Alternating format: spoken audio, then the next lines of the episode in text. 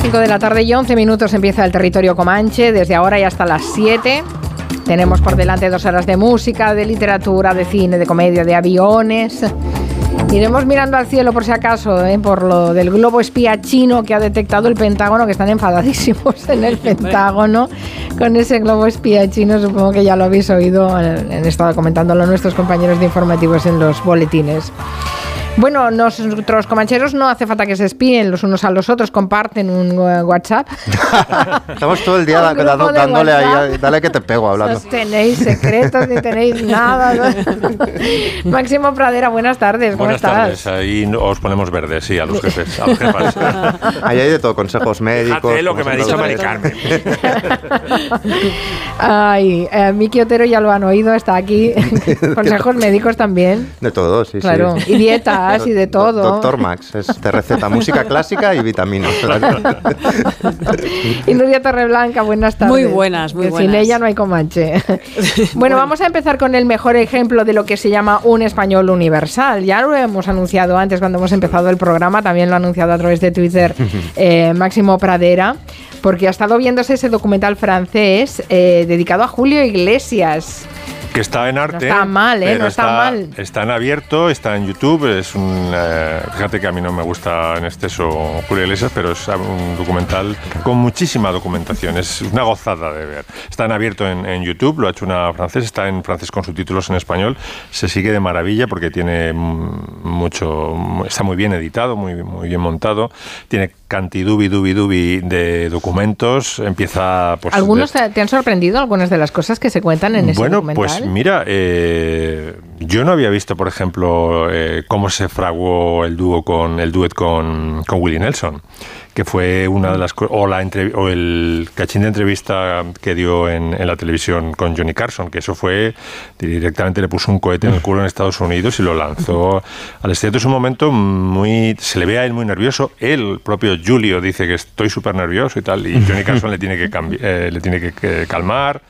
En fin, eh, es el ascenso y luego eh, es un poco ambivalente en cuanto a al posicionamiento político de Julio Iglesias todo el documental, porque por un lado dice que bueno que no molesta a nadie, es un, es un hay una, hay una observación muy brillante, mm, es lo que más me ha gustado del documental, que es cuando dice, mira, este hombre que estudió Derecho no porque quisiera ser abogado, sino porque quería ser diplomático.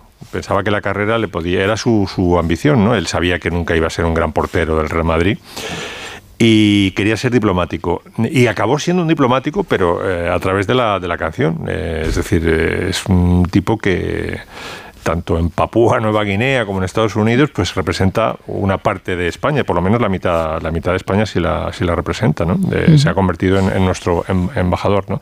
Y luego, claro, recuerda también que él dio sus primeros pasos de la mano de un médico franquista, muy con muchas conexiones con el régimen, que era Papucci, el doctor Iglesias Puga. raro, raro. Que le... Un hombre capaz de dejar hijos póstumos.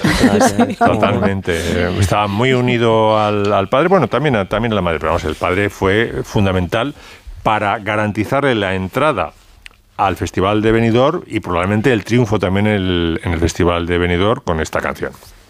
Canción número uno, España. Título, La vida sigue igual. Canta su autor, Julio Iglesias. Perdone, pero esta noche no voy a cantar para ustedes. Esta noche voy a cantar para un amigo, el mejor amigo que tengo. Se llama Chimo y tiene ocho años. Ahora no puede andar. Unos que nacen, otros morirán. Unos que ríen, otros llorarán. Aguas sin cauces, ríos sin mar. Penas y glorias, guerras y paz.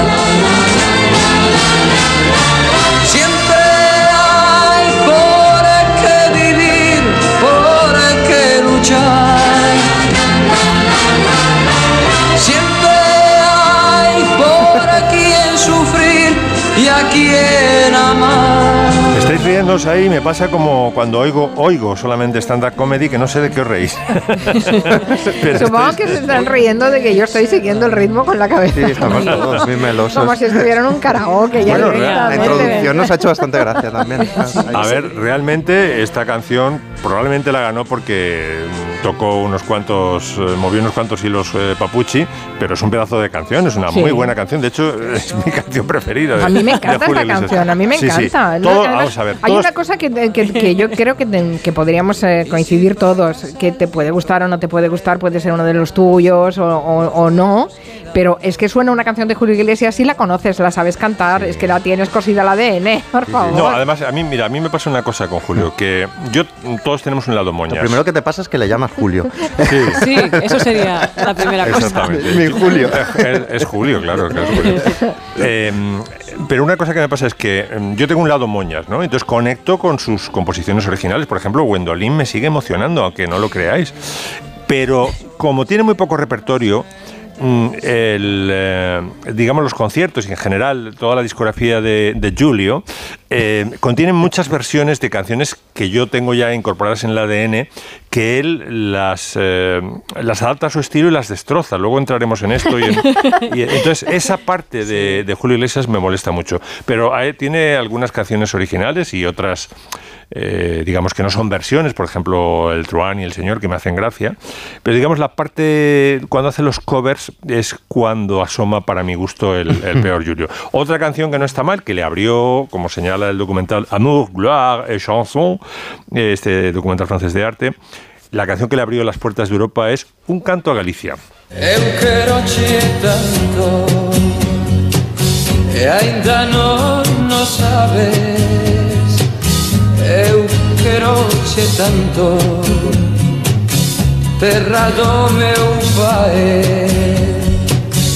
Quero as tuas ribeiras Que me fan lembrar eh, Os teus ollos tristes Que fan me chorar No sé por qué pegó tanto esta canción en Europa, pero realmente fue la grabó en varios Y, y idiomas además cantando en, en gallego. y cantando en gallego. Sí, sí. mucho gallego por todo. Sí. Como Luego le quedaba, claro, después de conquistar España y Europa, le quedaba el, el- el paso a Estados Unidos, que fue lo más duro de todo. Él mismo cuenta en el documental que le costó muchísimo, eh, porque no se lo tomaban en serio. Por ejemplo, los neoyorquinos se pitorreaban de él. Dice, sí, es un latino bastante simpático, de- pero ¿por qué es de color naranja? Decía el Village Voice, ¿no? De, Nueva York. Puede ser. Sí, sí, de- ¿Decían se, eso? se preguntaban eso. ¿Por qué es de Bueno, es que color era, era naranja antes de Trump, claro. Claro. Ahora ya está normalizado el color. Efectivamente, por ejemplo, ha grabado muchos duets, pero mm, Bar- Barbara Streisand dijo, yo con este, se lo pedía a su manager, graba, anda, grábate un duet con, con Julio.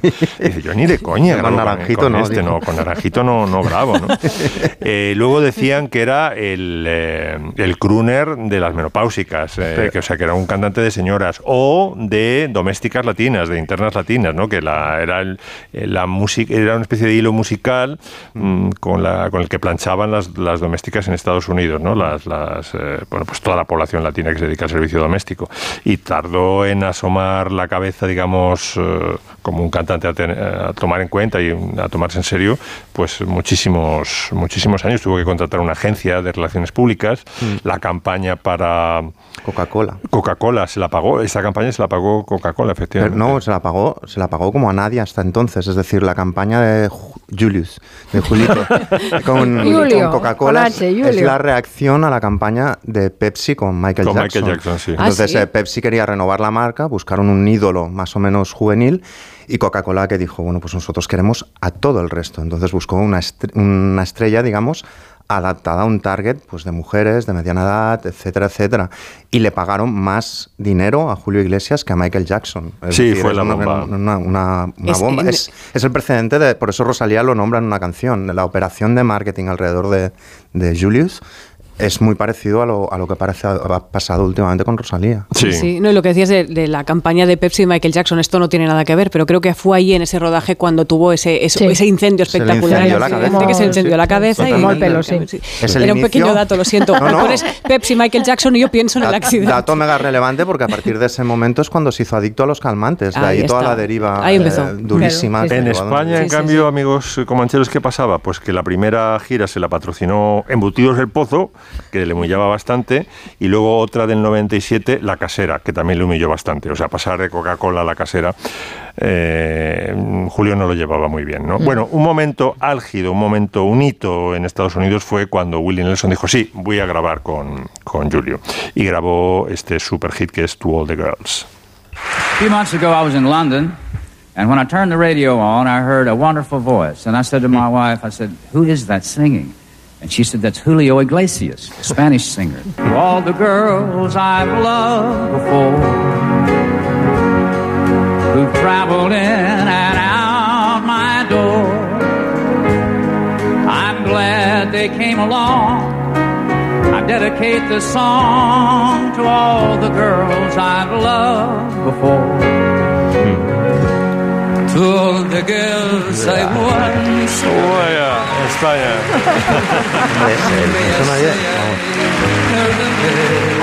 Es precioso este dueto.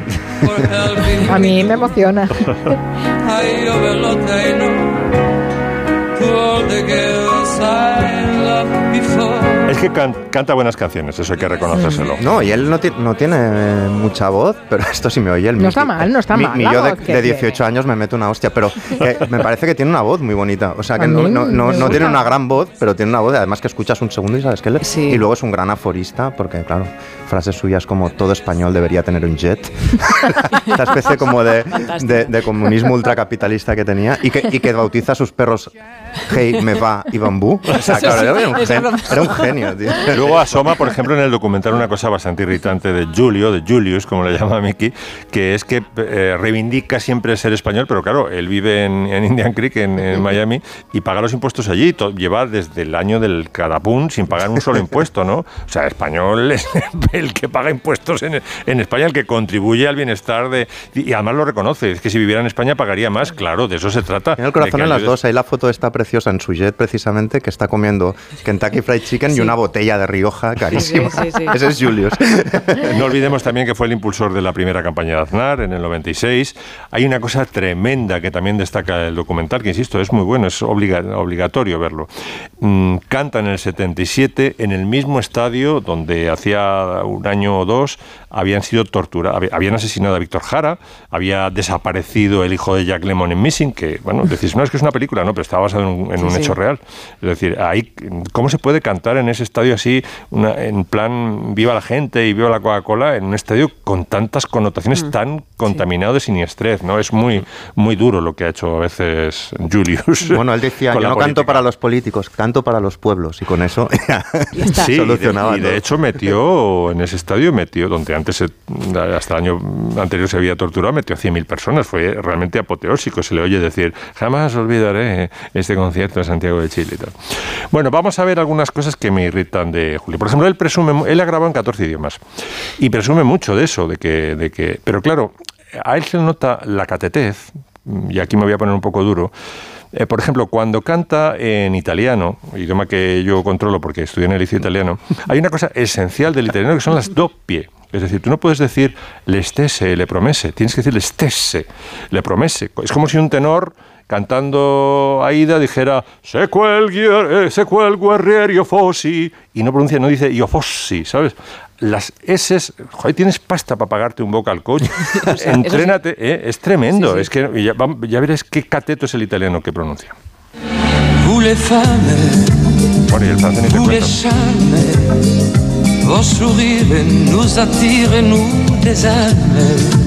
te chante en français, bien sûr en espagnol, je chante en italien, je chante en je chante en allemand, je chante en anglais, je chante en japonais. Ci sentiamo per questioni di interesse, per parlare del futuro dei bambini, ma le nostre incomprensioni sono le stesse. Le stesse, vicini. Es duro para alguien que, que lo que controla un poco. Hombre, pero es idioma. políglota, que este es un país que no tiene demasiados. Sí, o pero sea, fíjate, Es políglota, hay los grandes- el mérito. Los grandes artistas no llevan bien esto de tener que grabar en todos los idiomas. Por ejemplo, cuento una anécdota de los Beatles. Los Beatles solo han grabado eh, en otro idioma una vez, en alemán, porque les obligó George Martin y em, lo, llevaba, lo llevaron fatal. Ellos decían, nosotros cantamos en inglés, este es nuestra, nuestro idioma, el que quiera, el que le guste nuestras canciones, pues que las compre tal como son. ¿no? Este para llegar a todos los mercados y para triunfar a nivel comercial, no dudaba en... Eh, claro, además cuando traduces la canción tienes que ponerle otra letra, porque no siempre te encaja. Algunas eh, canciones se desnaturalizan totalmente, ¿no? Y ahora vamos a lo peor de todo que denunció mi gran amigo mm, Nacho Sáenz Tejada, me gusta esta parte porque me permite hablar de Nacho que falleció hace unos años ya de un cáncer y cada vez que lo evoco, pues de, alguna forma pues vuelve a, revivir entre nosotros. ¿no? Publicó un artículo en El País, era un gran, aparte de un gran guitarrista, era el guitarrista Nacho de Nuestro Pequeño Mundo y un gran, hacía unas crónicas eh, de conciertos muy buenas. Y hizo la gran crónica del concierto de Julius en el 89 en el Bernabéu, que metió 70.000 personas en el estadio de su equipo. ¿no? Y decía Nacho Sánchez Tejada, arregladas con un ritmo uniforme, la habanera, la salsa y la bossa nova pierden su esencia original y en otras canciones, Ne me quite pas, Que se triste venís, La bien Rose, desaparece la carga dramática de las interpretaciones originales de Brel, Aznavour y La Piaf. Veréis, el tango Julio, Julius lo destroza. Es una canción de amargura, de escabio y amargura, y se convierte casi en el eh, ¿Por qué te vas? de Janet. Corrientes 348, segundo piso ascensor. Es que es verdad, sí. No hay porteros ni vecinos Adentro cóctel y amor. ¿Dónde está el tango? sí. Es un prestidigitador de estilos. Ahora, eso sí, todo lo amolda así. Claro, todo suena igual, es un hilo musical, es un hilo musical. Hay varios mensajes de oyentes, me parece interesante lo que dicen. Dice Moya que respecto a Julio Iglesias y su introducción en Estados Unidos hay un libro muy bueno de Hans Laguna llamado Hey. Sí, lo comenté yo Lo, comentaste, ¿verdad, Miki? Sí, me sonaba. estoy de acuerdo con el oyente. Me sonaba, me sonaba a mí este libro. Uh, después uh, dice José, dice Agustín Alcalá en Nueva York sintiendo un orgasmo ahora mismo sin saber la razón. y cree que salió en la serie de las chicas de oro. Totalmente, sí. O sea, que eso de que era el cantante de las menopáusicas se convirtió en verdad y dice cuando hizo el cameo. Dice Kinchu, será un gran cantante, pero no se me olvidan las risas de la primera vez que escuché la canción El Bacalao.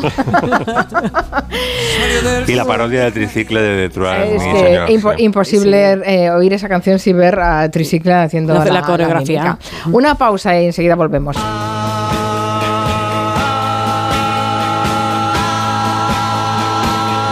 Furia en la onda con Carmen Juárez. ¿Me pones un poco de jamón? ¿Ibérico? Sí. ¿De bellota o de cebo? Pruébelos. Mmm, este. Bueno, ¿verdad? De jabugo. Se lo voy a cortar a cuchillo. En la charcutería de Hipercor y el supermercado El Corte Inglés te ofrecemos los mejores jamones, embutidos, quesos y fiambres con la mejor atención y ahora con hasta 25 euros de regalo. Charcutería del Corte Inglés, toda una experiencia. Cari, contigo todas las lunas son lunas de miel. Pero qué luna ni qué luno, José Mari. Si son las 8 de la mañana. Con el cupón diario de San Valentín de la 11, todas las lunas serán lunas de miel porque podrás ganar 500.000 euros. Y si entras antes del 14 de febrero en cuponespecial.es, podrás conseguir tarjeta regalo para viajar y disfrutar. Cupón diario de San Valentín de la 11. Bases depositadas ante notario. A todos los que jugáis a la 11, bien jugado. Juega responsablemente y solo si eres mayor de edad. Las noticias recientes nos dan pocas alegrías. Aún así, debemos disfrutar de la vida. ¿Ansiomet te puede ayudar? Ansiomet con Crocus Atibus mantiene tu ánimo positivo. Ansiomet de Pharma OTC. ¿Y tú que vives en un chalet? ¿Qué necesitas para tu seguridad? El garaje está en el sótano y tiene acceso directo a la casa. Me gustaría tener protección reforzada en este punto. Pues en Securitas Direct tienen una alarma para ti. Con su tecnología Zero Vision, tu garaje estará doblemente protegido. Si alguien entra, ellos activarán un humo denso para expulsar al intruso en segundos y evitar que entre en la casa. Y es que tú sabes lo que necesitas y ellos saben cómo protegerte. Llama ahora al 900-272-272 o entra en securitasdirect.es. Descubre lugares que te harán sentir colores, olores, sabores en Costa Rica, Nueva York y Riviera Maya, Jordania, Japón, Tailandia. Reserva tu viaje por 60 euros sin gastos de cancelación y con hasta 400 euros de descuento. Consulta condiciones. Siente el mundo con los grandes viajes de viajes El Corte Inglés y Tour Mundial. Onda Cero. La Fundación Canal de Isabel II presenta la gran exposición sobre el agua. Sumérgete en esta apasionante aventura y descubre por qué el agua es el mayor reto del siglo XXI. Exposición Somos Agua. El agua como nunca la habías visto. Compra ya tus entradas en fundacioncanal.com. Nueva temporada, nuevos estilos desde 15 euros con 99. Ahora en CIA. Descubre nuestra colección de primavera con el jersey marinero para mujer por 19 euros con 99. Tú te encargas del estilo, nosotros de los básicos. Ahora en tu tienda CIA y online. Smartick, 15 minutos y listo. El tiempo que necesitan tus hijos para aprender matemáticas y lectura. Smartick, 15 minutos y listo. Lo que tardan tus hijos en una partida de Fortnite. Smartick, 15 minutos y listo. Entra en smartick.com y pruébalo gratis. Decorman ejecuta obras integrales de interiorismo, decoración y reformas en viviendas particulares o locales comerciales de cualquier tipo. Al contratar tu proyecto integral con Decorman, te olvidas de todo. Nuestro objetivo es tu absoluta tranquilidad, sin anticipo de cantidades y llave en mano. Llama ahora y sin compromiso pídenos presupuesto. 91 609 3370 o decorman.es.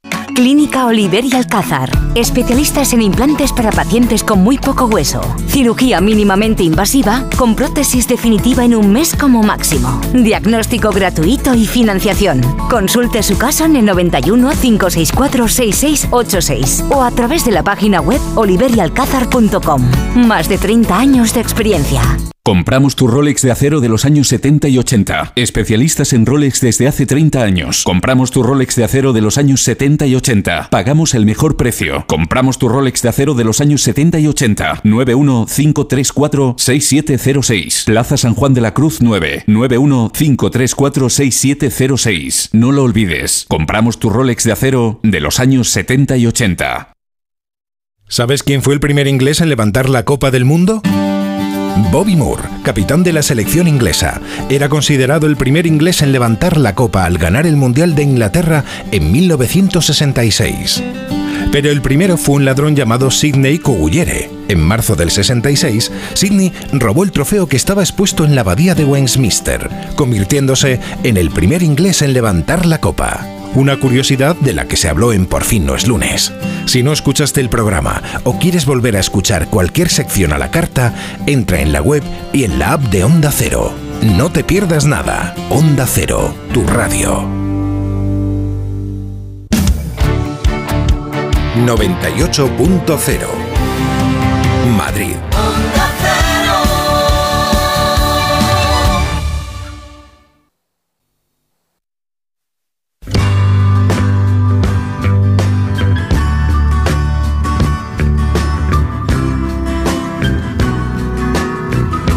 Nos hemos empapado de eh, Julio Iglesias y ahora vamos a sumergirnos en una época y en una ciudad que es muy especial.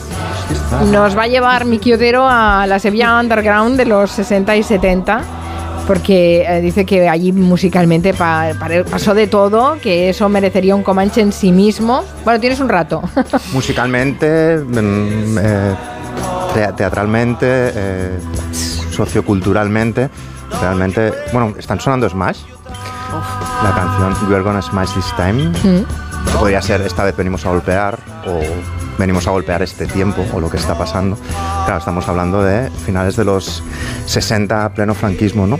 La percha para hablaros de Sevilla como el San Francisco de España en el, en el franquismo eh, es un libro que acaba de publicar eh, eh, Frank G. Matute. El título es este, esta vez venimos a golpear, vanguardismo, psicodelia y subversiones en la Sevilla contracultural, del 65 al 68, y es un libro que analiza estos años, todo lo que pasó en estos años en la ciudad de Sevilla, y yo recomiendo que a los oyentes que lo complementen con un documental, si tienen filming, está en filming, que es eh, Underground, la ciudad del arco iris, de Gervasio Iglesias, y que explica también esta historia, ¿no? Bueno, la cuestión es eso, es Sevilla, entender Sevilla como más allá de Barcelona, que sería el otro punto, Sevilla como, como meca contracultural eh, en España y a nivel incluso europeo, ¿no? Eh, eh, por ejemplo, y donde pasan muchas cosas y muchas caras que luego serán muy célebres. Por ejemplo, el- esta canción que está sonando, eh, la canta Matito, Julio Matito. Pues este Julio Matito era muy amigo de alguien que igual os suena levemente, que que se llama Felipe y se apellida González. Eran, eh, eh, eh, de hecho, el PSOE le sacó el disco en solitario a este que está cantando. El PSOE como, como discográfica. Imaginaos, ¿no? Con lo cual, en esos años, finales de los 60, ya había filósofos, los mejores Pero perdona, Miki, momento. ¿la galleta del disco ponía PSOE? Sí, sí, en la, y en la galleta y en la portada. Qué bueno. Sí, sí, sí, se lo sacó el PSOE como Qué discográfica. Qué fuerte. Sí, sí. Y en ese momento había eso, filósofos, eh, los mejores grupos, para mí Smash, el que sonaba, es un- el, el mejor de los casos. Productores musicales que serían muy potentes en el futuro, también estrellas de la tele, figuras del cómic underground, vicepresidentes y presidentes del gobierno, es decir, había Smash, había Ricardo Pachón, estaba Jesús Quintero, estaba Nazario, sobre todo estaban Alfonso Guerra, Carmen Romero, Felipe González, todos estos nombres, ¿no? Y, y podría explicar las razones por las que se convierte en una meca del hipismo y de la contracultura, pero me gusta como empezar a explicarlo a través de un momento, que es junio del 68, donde pasan simultáneamente dos cosas. Por un lado es, eh, se celebra en Sevilla el séptimo Congreso Eucarístico Nacional, eh, con visita de Francisco Franco a, a Sevilla. Y eso es- perfectamente, ¿Te acuerdas que fuiste, verdad? Y en esos mismos días hay unos cuantos hippies, los pioneros, que están yendo a hacer una cosa a un campo en, en Alcalá de Guadari- Guadaira, ¿no? Los dos, tanto los de la misa del Congreso Eucarístico como los que van al campo, los hippies, van a consumir algún tipo de oblea. eh, por, por- por la boca. Los dos van a tener una experiencia mística. Por un lado tenemos a los 10.000, el nodo decía 100.000, eh, feligreses en Plaza de España acompañando a Francisco Franco. Llega el momento de la elevación. El caudillo y su esposa reciben la comunión de manos del cardenal legado. Los fieles la reciben de los obispos concelebrantes. Después de la misa hay una grandiosa procesión eucarística. ¿Ves? Es el momento de la elevación. Pues en el campo este que os decía de Alcalá de Guadaira, también es el momento de otro tipo de, de elevación. Porque estos hippies lo que hacen es consumir, son uno de los pioneros que consumieron LSD en España y lo hicieron en, en Sevilla, es decir, ácido eh, para tener viajes lisérgicos. Pero cuenta Matute en este libro una cosa muy graciosa, que es que la finca que eligieron para hacerlo estaba al lado de una finca donde había una piara donde estaban capando a cerdos y les pilló en medio del viaje del LSD, los cerdos empezaron a chillar y aquello fue un... O sea, acabó mejor el Congreso Eucarístico que la experiencia eh, Lisérgica, ¿no? Pionera, pionera y lisérgica de los hippies, ¿no? Bueno, las razones para que Sevilla sea este punto caliente de la contracultura a nivel, diría, europeo incluso, eh, son muchas, ¿no? Yo una de las que veo muy claras es precisamente que si la contracultura va contra el corsé moral, va contra la idea de, de un dios, del monoteísmo, va contra todo eso, pues precisamente en una ciudad llena de cofrades, con muchas procesiones, con una larga tradición también católica, etcétera, etcétera, es normal que justo en ese punto sea donde haya una reacción, ¿no? Y donde se manifiesten como fugas de gas prácticamente, ¿no? Luego Sevilla coge casi en la ruta de compra de hachís en el norte de África.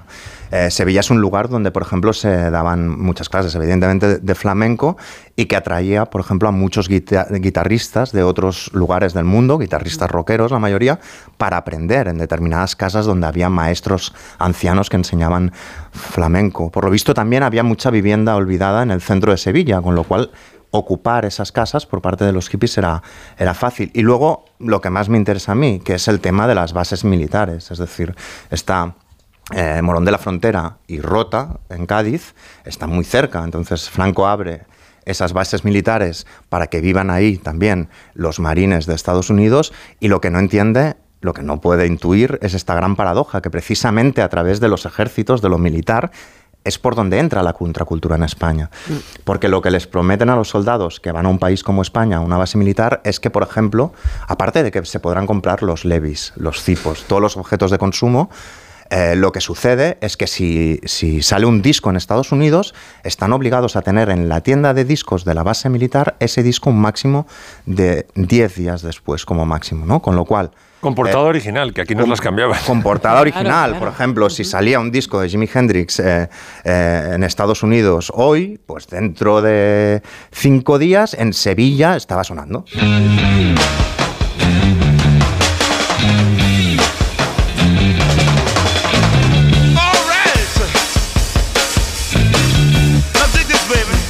Y esta música, evidentemente, se va filtrando pues, a los locales, ¿no? A los locales de copas. Ahí abren galerías como La Pasarela, ¿no? Hay también una fuerte izquierda universitaria, eh, comunista, yácrata. Esta es donde da clases Agustín García Calvo, por ejemplo. De hecho, el mayo francés, el mayo del 68, en Sevilla llega un mes antes, que hay una especie de revuelta estudiantil. Y empiezan a surgir grupos de teatro eh, muy avanzados, muy experimentales, ¿no? Como el grupo Esperpento, que hacen como textos en la onda de eh, adaptaciones de, de textos y de tragedias clásicas de, Bertolt Brecht eh, y que son muy, por ejemplo, in- introducen a grupos de rock dentro de la función. Ahí, por ejemplo, está ¿quién? Alfonso Guerra. Alfonso Guerra es uno de los asesores eh, de escena de- del grupo Esperpento, aunque él luego, por lo visto, ha dicho muchas veces que era el director de la compañía. No era así, pero lo llamaron como alguien que les podía, digamos, asesorar. Es muy mítica, por ejemplo, la representación de, de la Antígona de Sófocles, eh, donde Alfonso Guerra tuvo, tuvo bastante que ver, ¿no? Y luego tenemos los, los, los garitos, ¿no? Por ejemplo, Felipe González es el, el abogado que asesora el bar más conocido de, de la Sevilla de la época, que es el Dom Gonzalo, eh, montado por el futuro productor musical, eh, experto en casinos y en reventar casinos y muchas otras cosas, que es Gonzalo García Pelayo, que en ese momento era un jovencillo hippie interesado por la filosofía, y este tipo lo que hacía era comprar lo mismo, discos, por ejemplo, de Pink Floyd, y traerlo.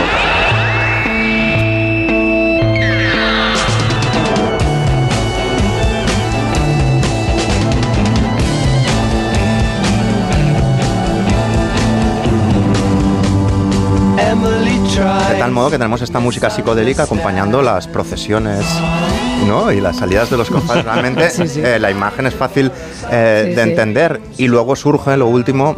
eh, grandes grupos, el más grande para mí es Smash, con el que hemos empezado, que es un grupo que monta Gonzalo García Pelayo, cogiendo los mejores músicos de la ciudad. Realmente solo verlos ya es una maravilla, eh, tienen un carisma alucinante y ellos ganan un concurso de canción del 69 organizado por Jesús Quintero. O sea, todo va en esa dirección hasta que, bueno, tienen una deriva, se mudan a Barcelona, conocen a otra gente, se suma Manuel Molina, un cantador, y hacen canciones muy comerciales como El Garrotín.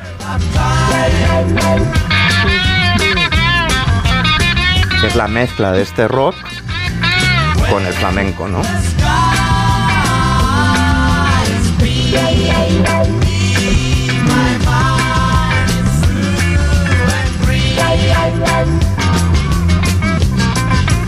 Pues qué viaje tan interesante, sí, tienes eh, sí, razón, apasionante. en- sí, sí, en todos los elementos. Mira, mira, además. mira Molina Ahí, cómo ahí, ahí canta entra. por encima. Aquí se juntan las dos cosas, eh, que es lo que decían, negros y gitanos, primos hermanos. lo Qué decían ahí. bueno, qué bueno, qué bueno, qué bueno. Yo soy capaz de demostrar de que nací muy gitano y nací cerca del mar. Bueno, me encanta porque esta historia además es que cumple con los 7 grados eh, Kevin, eh, Claro. Kevin Bacon, ¿no? Porque es que están todos relacionados entre Jimi sí. ¿no? Hendrix con eh, Felipe González. Exacto. Con- sí, sí, Y luego Silvio no, pululando por ahí por También, Sevilla. claro, Personajazo también. Alucinante, claro, es una cuna de personajes alucinantes, Sí, sí. algunos de ellos que continúan. Lo que te perdiste, Max, quedándote en Madrid o estudiando en Italia. Total. Deberíamos haber ido a Sevilla. Jesús Quintero es clave en la música española porque nos Sí. lanzó, por ejemplo, a, a- a Paco de Lucía. Sí, sí, sí, el que efectivamente. le convenció para que fuera a la tele y ahí se convirtió en un fenómeno primero nacional y luego internacional. Pues ahora que estamos haciendo cosas raras, no sé si eh, lo que trae Nuria Torreblanca también tiene su cosa, ¿eh? Es, eh, eh, no- no sé si alguna vez os habéis planteado la relación entre la comedia y la ciencia. No. Bueno, no, es- no, ¿verdad? Que no os lo habíais planteado. Bueno, pues alguien sí que se lo ha planteado. Sí. Y ha montado un festival, el Neurona Fest Show, que se celebra hoy y mañana en Altafulla, que es uno de los pueblos más bonitos de Tarragona, por si alguien no lo conoce. Y la primera actividad, que sepáis que empieza esta tarde a las 7, porque van a respetar que acabemos el Comanche antes de empezar el festival, con lo Qué cual está muy bien. Arranca esta tarde con dos participantes de lujo, Pepe Colubi, nuestro Pepe Colubi, y el neurocientífico Xurxo Mariño, que se van a preguntar qué pasa en el cerebro cuando ríes. Van a buscar esa conexión, van a buscar qué es lo que se produce para que llegues a reír. ¿no? Aquí conocemos también mucho a Xurxo. A Xurxo también lo tenemos sí, ya lo hemos bastante tenido de cabecera. sí, sí, sí, sí. Más invitados que van a, a estar participando en estos dos días de festival, por ejemplo, Javier Durán, Javi Durán, guionista, director de Órbita Laica y estrella de Twitter, más conocido en Twitter como Tortondo, que va a presentar una charla sobre redes sociales y comedia. Y a Javi le hemos pedido que haga memoria y nos diga, a ver si lo recuerda, cuál ha sido su tweet más exitoso. Recuerdo el que puse cuando el rey emérito vino a España después de su vida al Golfo. Eh, puse un vídeo del rey Juan Carlos bajando la escalerilla del avión y un tuit jugando con la mítica frase de Neil Armstrong cuando bajó a la luna. Y puse, es un pequeño paso para el hombre, pero un gran salto para la impunidad. Aunque la verdad lo que creo que en ese tuit quien más se ríe de todos es el protagonista del tuit. Pues seguramente sí. Y no sé si la mayoría de gente, no sé si creéis que la mayoría de gente tiene sentido del humor. No sé si Yo creo que sí. ¿Cómo vamos a sobrevivir Yo sin siempre- eso? Ya sabes, Nuria, que defiendo que aquí hay demasiado sentido del humor y que se nos va la fuerza por los memes. Sí, Que si fuéramos razón. un poco más serios, habríamos echado a más de uno y a más de dos. Sí, a ver qué dice Javi al respecto. Creo que afortunadamente la mayoría de la gente tiene muchísimo sentido del humor. Todos nos reímos de todo todo el rato y me parece la actitud más positiva que se puede tener. No hay más que ir al bar de un tanatorio para comprobarlo. No se me ocurre una situación más dramática que esa y la gente está ahí dándolo todo. Ahí la gente dándolo todo. Bueno, algunos de los temas que se van a plantear en este Neurona Fest. Bueno, ¿qué pasa en nuestro cerebro cuando nos explican un chiste? ¿Qué puede llegar a hacer la inteligencia artificial para hacernos reír? Bueno, quien organiza todo esto es guionista y director de cine, es Juan Cruz, que conoce muy bien Altafulla y sabe que la gente además cuando va a un festival, además de que ofrezcas un buen contenido, pues tienes, si así tienes buenas vistas al mar, si es posible, buenos vermuts y ya si comes bien, ya te has ganado la gente y eso lo van a, lo van a encontrar los que, los que acudan a este festival Altafulla, ¿no?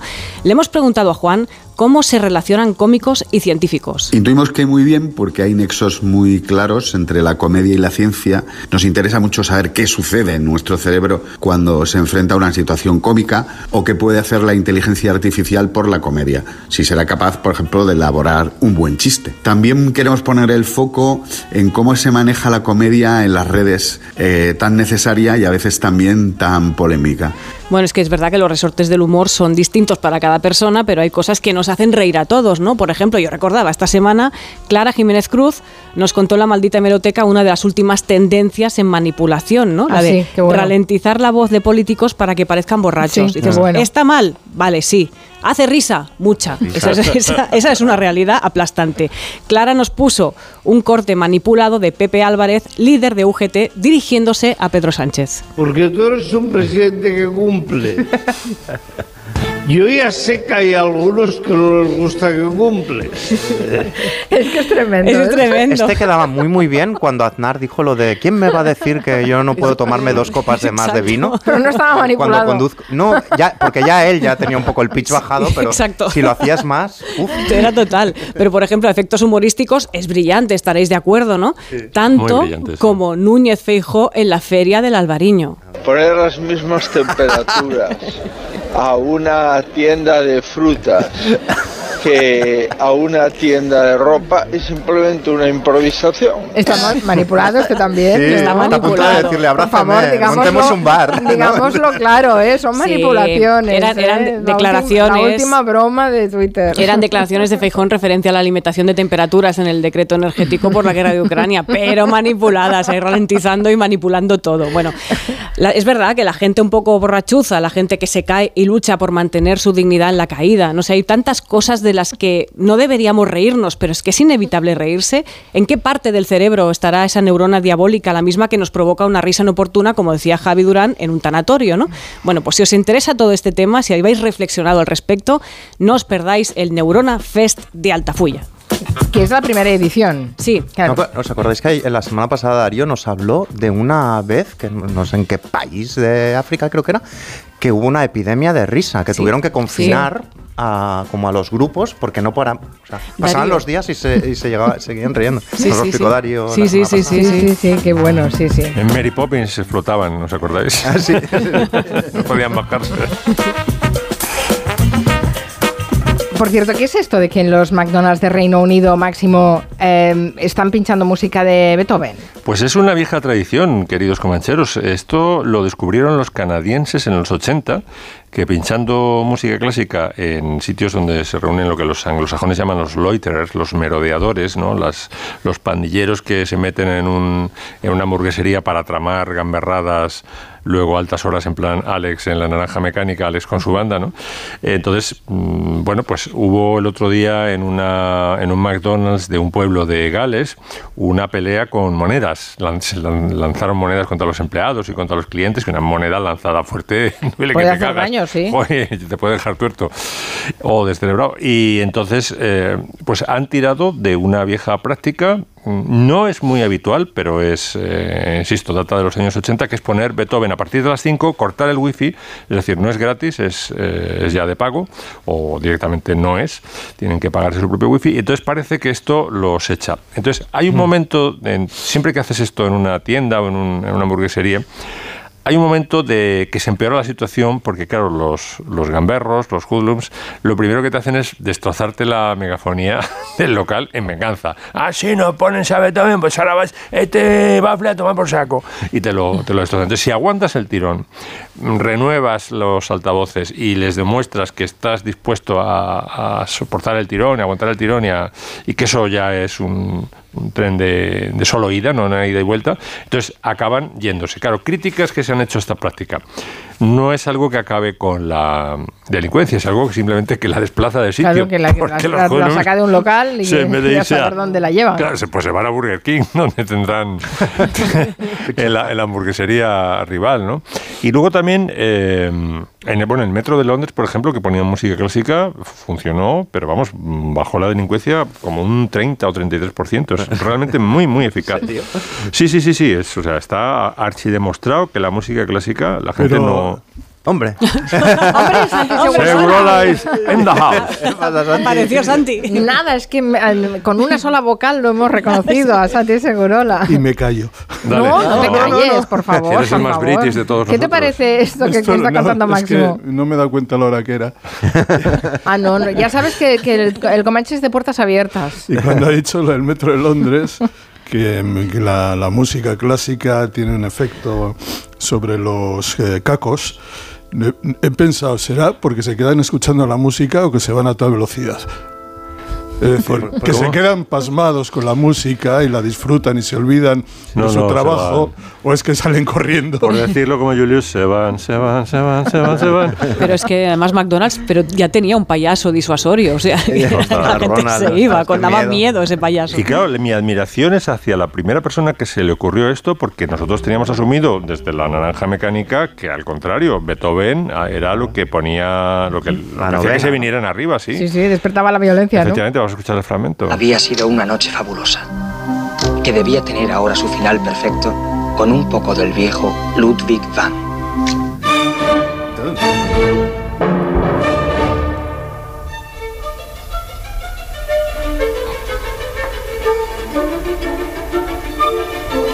Una persona que después de ver la peli dice, pues vamos a ver si, si al contrario funciona. Pues a mí me parece genial, ¿no? Y los sociólogos y los musicólogos han llegado a la conclusión de que la huida eh, se produce por dos razones. Mm, primero, porque no es. eh, la música les, les, les desagrada, ¿no? Pero luego, por miedo.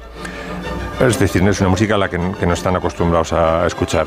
Y luego, por miedo a que, por ejemplo, entre un miembro de una banda rival, les es- vea escuchando clásica y diga: ah, son, sois nenas, no escucháis heavy, escucháis a Beethoven, escucháis Elvira Madigan de Mozart. Son- exactamente, el hombre blandengue que diría, que diría el Fari. ¿no? Entonces acaban, acaban pirándose.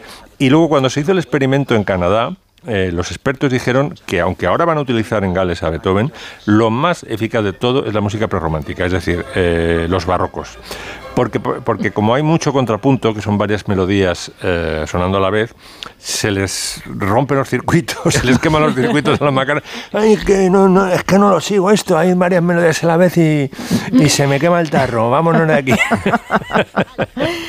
Bueno, pues oye, es, es- es curioso, al menos es, es una... Sí, sí, es curioso, no lo había planteado nunca que Las pudiera tener este, afect- este efecto la, la música clásica. El efecto tribu parece ser que esta no es la música de mi tribu, me pide otra parte, es esencial. Pero, por ejemplo, las cuatro estaciones de Vivaldi a mí me huelen a cristasol y a centella, o sea, porque como lo asocio al, al recuerdo infantil de que se escuchaba cuando se estaba Cuando se pasando el estaba limpiando en aspirador y casa, tal, ¿no? a una hora lo puedo escuchar en un McDonald's y me pongo a limpiar las mesas, porque Por cierto, que la semana pasada Nuria nos recomendó el concierto de Carolina Durante en el Within, que fue un exitazo, que lo sepan, a los que no estuvieron. Eh, ¿Pasó algo reseñable en ese concierto que nos quiere comentar Miki Otero? Sí, yo no, no estuve, ojalá, porque sí que los fui a ver aquí en el Razmataz, hicieron un bolazo.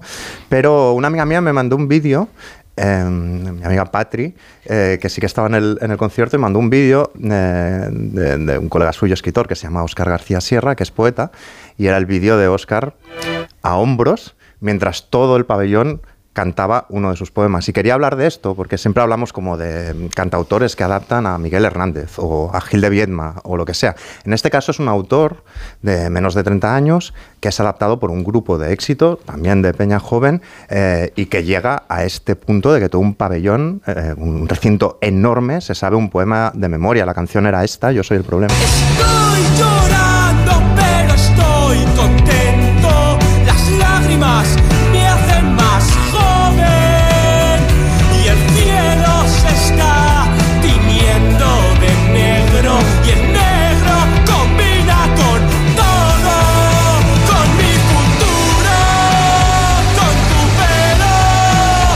Combina con todo, con mi futuro, con tu pelo. Este es un poema de- de- de- de- del primer poemario de García Sierra. Y entonces todo esto es una excusa para recomendaros uno de los mejores debuts eh, de novela que he leído últimamente, que es precisamente de Oscar García Sierra, que es un tipo nacido en León en el año 94. Eh, la novela es Facendera, la editó Anagrama eh, hace unos, unos meses y es, eh, digamos, la vida de una serie de una serie de jóvenes de un pueblo de la cuenca minera leonesa eh, cuando eh, digamos hay la demolición de la central térmica que era el símbolo y el sustento de, de ese pueblo, ¿no?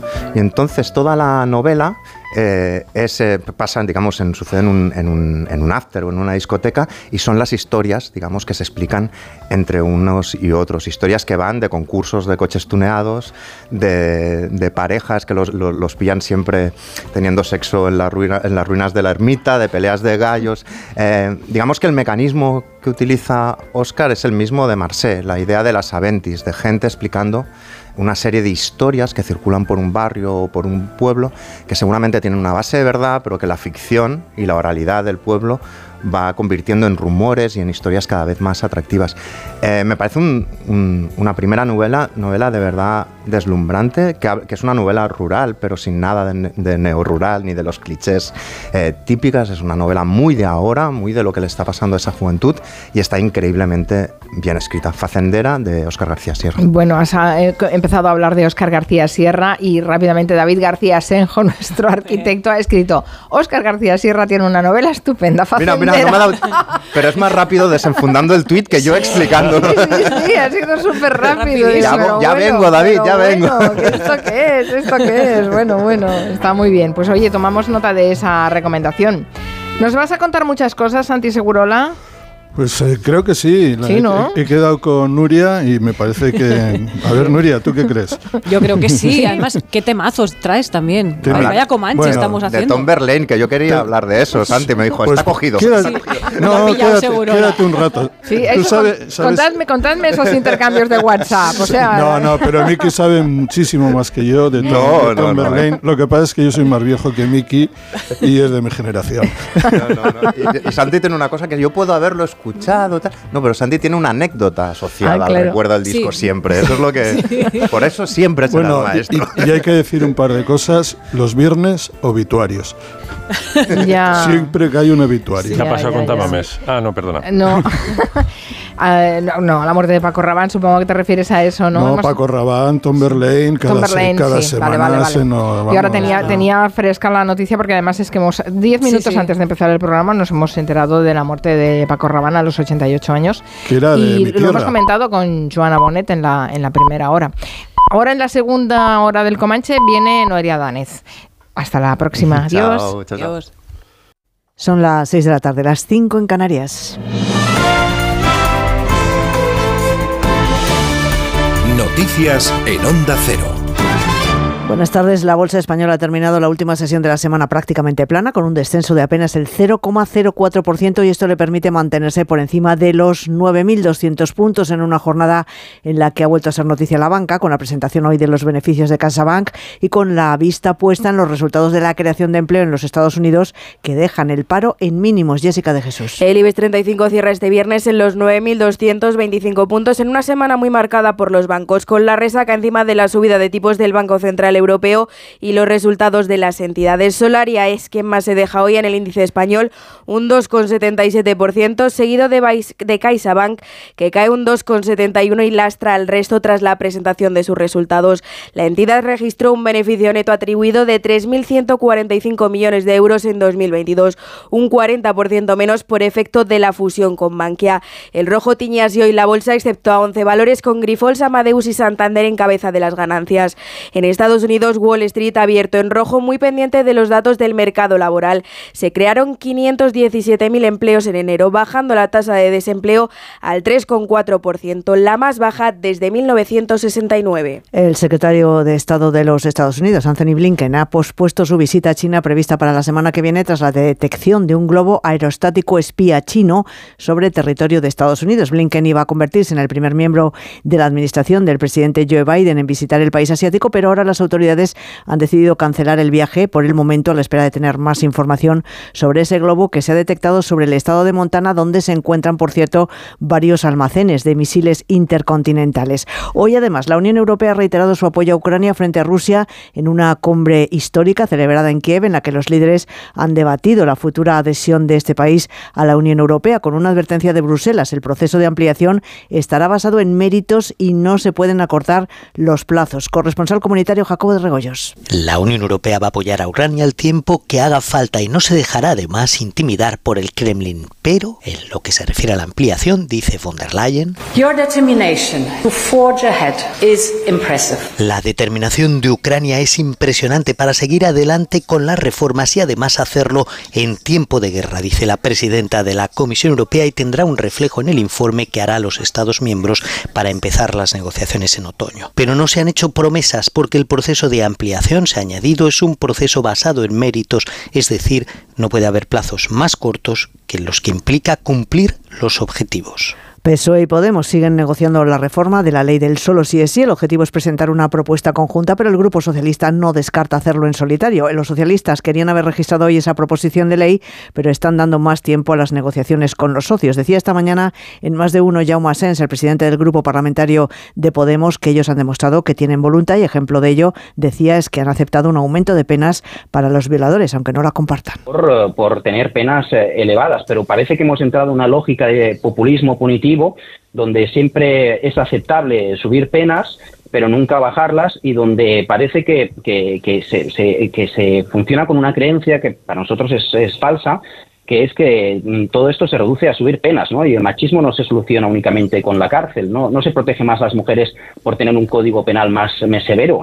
La ministra de Hacienda, María Jesús Montero, ha anunciado que Vigilancia Aduanera va a investigar y a pedir explicaciones por las agresiones a dos de sus agentes en la playa del Peñón de Gibraltar, donde un grupo de contrabandistas de tabaco les recibieron a pedradas. Los agentes sufrieron heridas de diversa consideración, uno una fractura en el tabique nasal, otro fracturas en los huesos de la cara, por las que tendrá que ser intervenido quirúrgicamente.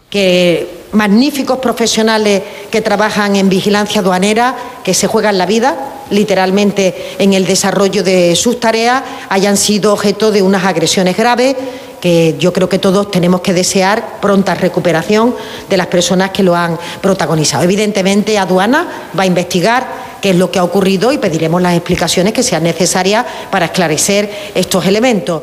Y la pregunta que hoy les hacemos en nuestra página web ondacero.es. ¿Cree que el gobierno de coalición podría resistir a pesar de las diferencias en la ley del solo sí es sí? Pues cree que sí, va a resistir una mayoría. El 79% de las personas que ha participado en esta encuesta opina que no lo hará, el 21% restante. Y la información del deporte con David Camps. Athletic de Bilbao y Cádiz son los encargados de alzar el telón a la segunda vuelta en Primera División, ambos con urgencias. El equipo bilbaíno suma tres encuentros sin puntuar, mientras el Cádiz trata de salir de los puestos de descenso. Los entrenadores Valverde y Sergio. Para nosotros es un partido importantísimo. Desde que hemos venido del parón no hemos ganado, porque llevamos tres partidos seguidos en los que hemos perdido. Pues queremos empezar a ganar, porque si, si no el- se hace todo mucho más duro. Ganamos en Copa, pero no ganamos en Liga y eso nos duele. Es una manera de revelarte, ¿no? Que, vamos en un buen momento, ¿no? En casa son, un equipo muy distinto a cuando juegan fuera de casa, el ambiente es sensacional, pero nosotros estamos con confianza de ir allí, plantar un buen partido, competir eh, bien como lo estamos haciendo y, y por qué no, conseguir la victoria. El central del Valencia, Gabriel Paulista, ha sido sancionado con dos partidos de suspensión por la expulsión en el encuentro ante el Real Madrid por una dura entrada al brasileño Vinicius. Paulista ha pedido perdón por la acción. En el Madrid, Militao y Benzema se someterán mañana a pruebas médicas para conocer el alcance exacto de sus lesiones. Se perderán el partido del domingo ante el Mallorca y en la Euroliga de baloncesto, vigésimo tercera jornada, el Real Madrid defiende el liderato en su visita a Mónaco sin Rudy Fernández ni Alberto Abalde, ambos lesionados. El Vasconia recibe al Panathinaikos. Volvemos con más noticias a las 7 de la tarde, las 6 en Canarias, en La Brújula con Rafa La Torre. Como el perro y el gato, el programa dedicado a las mascotas. Consultas, noticias y curiosidades con Carlos Rodríguez. Este fin de semana, el sábado a las 3 de la tarde en Onda Cero y Melodía FM. Y el domingo a las 2 y media en Melodía FM. Patrocinado por Menforsan, los especialistas en cuidados, higiene y cosmética natural para las mascotas. Te mereces esta radio. Onda Cero, tu radio. Julia en la Onda. Ponle Freno convoca una nueva edición de sus premios que celebran 15 años. Su objetivo es reconocer aquellas iniciativas que hayan contribuido a promover la seguridad vial en nuestro país. Envía tu candidatura antes del 3 de marzo a través de la web ponlefreno.com. Juntos, sí podemos. A3 Media. ¿Te gusta mi bolso nuevo? Es bonito, ¿eh? ¿Y de rebajas? Pues sabes que yo con las rebajas de Costa me voy de vacaciones, de crucero con todo incluido. ¿Ah, sí? ¿En serio? Sí, claro. Con Costa reserva tu crucero desde 699 euros, solo hasta el 5 de marzo. Infórmate en tu agencia de viajes o en costacruceros.es. Costa, live your eyes. ¿Has pensado en todo lo que pueden hacer tus manos? Emocionar, trabajar, acompañar, enseñar. ¿Y si te dijera que tienen otro poder? El poder de ayudar a otras manos a acabar con la desigualdad, la pobreza y el hambre. Únete a Manos Unidas en manosunidas.org y ayúdanos a frenar la desigualdad. Está en tus manos. Donde pongo el ojo, pongo la oferta.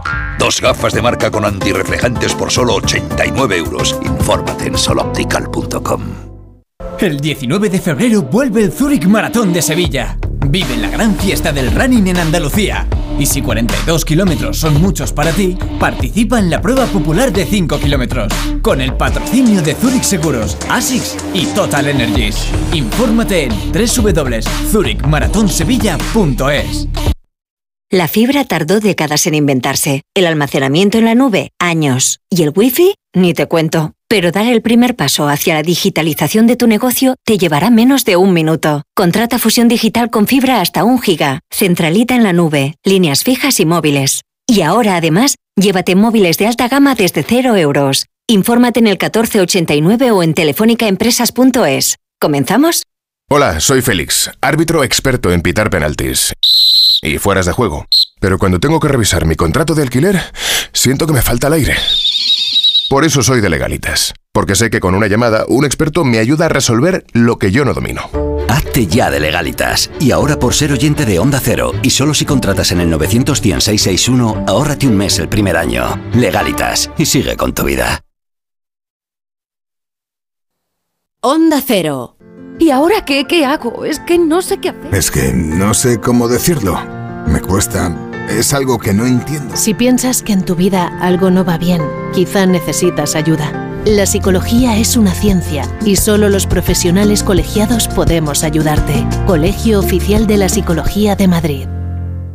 En Seniors somos más que cuidados, somos confianza. Mejoramos la calidad de vida de personas mayores y dependientes gracias a nuestros cuidadores y cuidados a domicilio. Estamos acreditados por la Comunidad de Madrid para la solicitud del cheque servicio. Contáctanos en seniors.com, seniors con doble N, en el 91 934 1944 o ven a visitarnos a la calle Arapiles 17. A la hora de alquilar, ¿Cierras los ojos esperando que la fuerza te acompañe para que te paguen mes a mes? ¿O confías en cobrar puntualmente todos los días 5? Cada día somos más los que disfrutamos de la protección de alquiler seguro. Llama ahora al 910-775-775. Alquiler seguro. 910-775-775. ¿Necesitas una reforma integral? En Pedro Lanceros te ayudamos a hacer de tu casa tu hogar. Reformamos tanto viviendas como edificios y te asesoramos personalmente durante todo el proceso para lograr los mejores resultados. 91 411 1942 o pedrolanceros.com. Pedro Lanceros, nuestra experiencia y tu fidelidad, la clave de nuestro éxito. En las tiendas Omnium estamos de rebajas hasta el 60%. Flex, Tempur, Bultex, Picolín, los mejores colchones a los mejores precios. 15 tiendas Omnium en Madrid. Encuentra la tuya en la tienda somnium.es.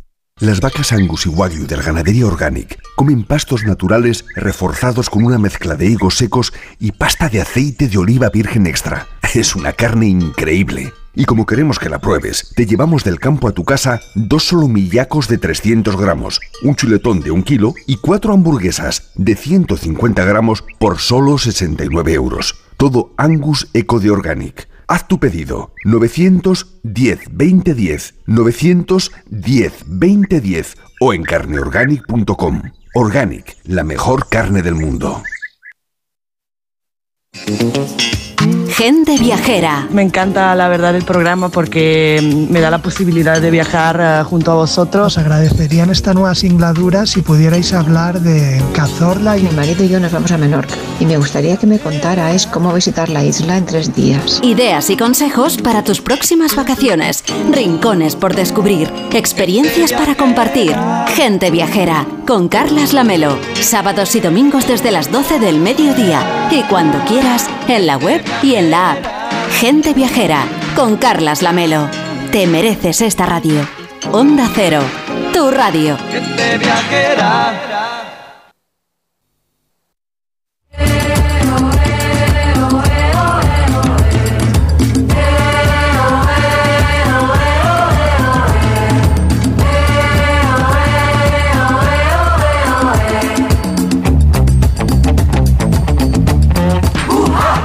Las 6 de la tarde y 12 minutos. Abrimos la última hora de Comanche. Aquí está Nuria Torreblanca. Aquí seguimos. También está Santi Segurola, que se ha incorporado en eh, los últimos minutos de la, de la siguiente, de la anterior hora. He asaltado. Eh, sí. bueno, pero nos ha encantado, ¿eh? Que te abras la puerta del estudio y que, te, que, que entres cuando tengas que entrar. Me parece Soy- genial. Soy un poco así, un poco. Está muy bien, está muy bien. Enseguida saludaremos también a Noelia Adánez. Hoy nos va a hablar de Audrey Hepburn. Pero yo creo que deberíamos empezar ya mirando al cielo porque mm, hay que hacer una despedida solemne. Aquí acaba de colocarse los cascos. ya lo tenemos sentado delante del micrófono. Noelia. Sí, no sabéis qué estrés, de verdad. Mira, un atasco espantoso. Pero he, he conseguido llegar a tiempo, pero Max me ha abordado y, y resulta que le- me dice, ¿vas a hablar de Audrey Hepburn? Pues es que yo soy muy amigo de su hijo Son, el hijo mayor que ella tuvo con Mel Ferrer y claro, Mm. ya me ha dejado muerta. Claro, Digo, dices, si esto me lo cuentas ahora. Ahora me lo dices. pasillo. Y ya cuando digo, bueno, te dejo que, que debo de entrar. Y cuando voy a entrar, se atascó la puerta del estudio. Eso- pero estamos todavía con la puerta atascada, la Sí, famosa he tenido puerta. que pedir cada- ayuda. Cada viernes un poco más. Está súper atascada y nada, he tenido que ir a pedir ayuda. O sea, perdonadme, pero muy accidentada a mí. Bueno, lo que pasa realmente es que en Onda Cero no nos queremos dejar salir. Mm, nos Ni entrar. tanto. Es una trampa. Aquí es una trampa, efectivamente, para que estéis todas las horas. Bueno, oye, pues, eh, ¿y te ha contado algo, Max? ¿Dará tiempo? Tendremos que hacer una segunda entrega hablando Bueno, del me ha, hijo de dicho, Audrey. me ha dicho que es muy buen tipo y claro, he, he notado así en el intercambio breve que hemos tenido que él tenía la misma sensación que tengo yo con Audrey Hepburn. Realmente estamos ante una mujer que era un poquito ángel. O sea, Ujú. hay una mujer, evidentemente, con una historia de mujer, de persona real, ¿no? Eh, pero un poquito ángel, sí, sí, con un- Mm. mucha luz, mucha luz. Mm, sí, la verdad es que las cosas que sé de ella también me parece un, eh, un perso- un- una persona, mm, parece muy entrañable, muy Sí, interesante sí, y sí, entrañable a la vez. Bueno, pero vamos a mirar al cielo, va, venga, que ahí tenemos que despedir un avión que ha sido histórico.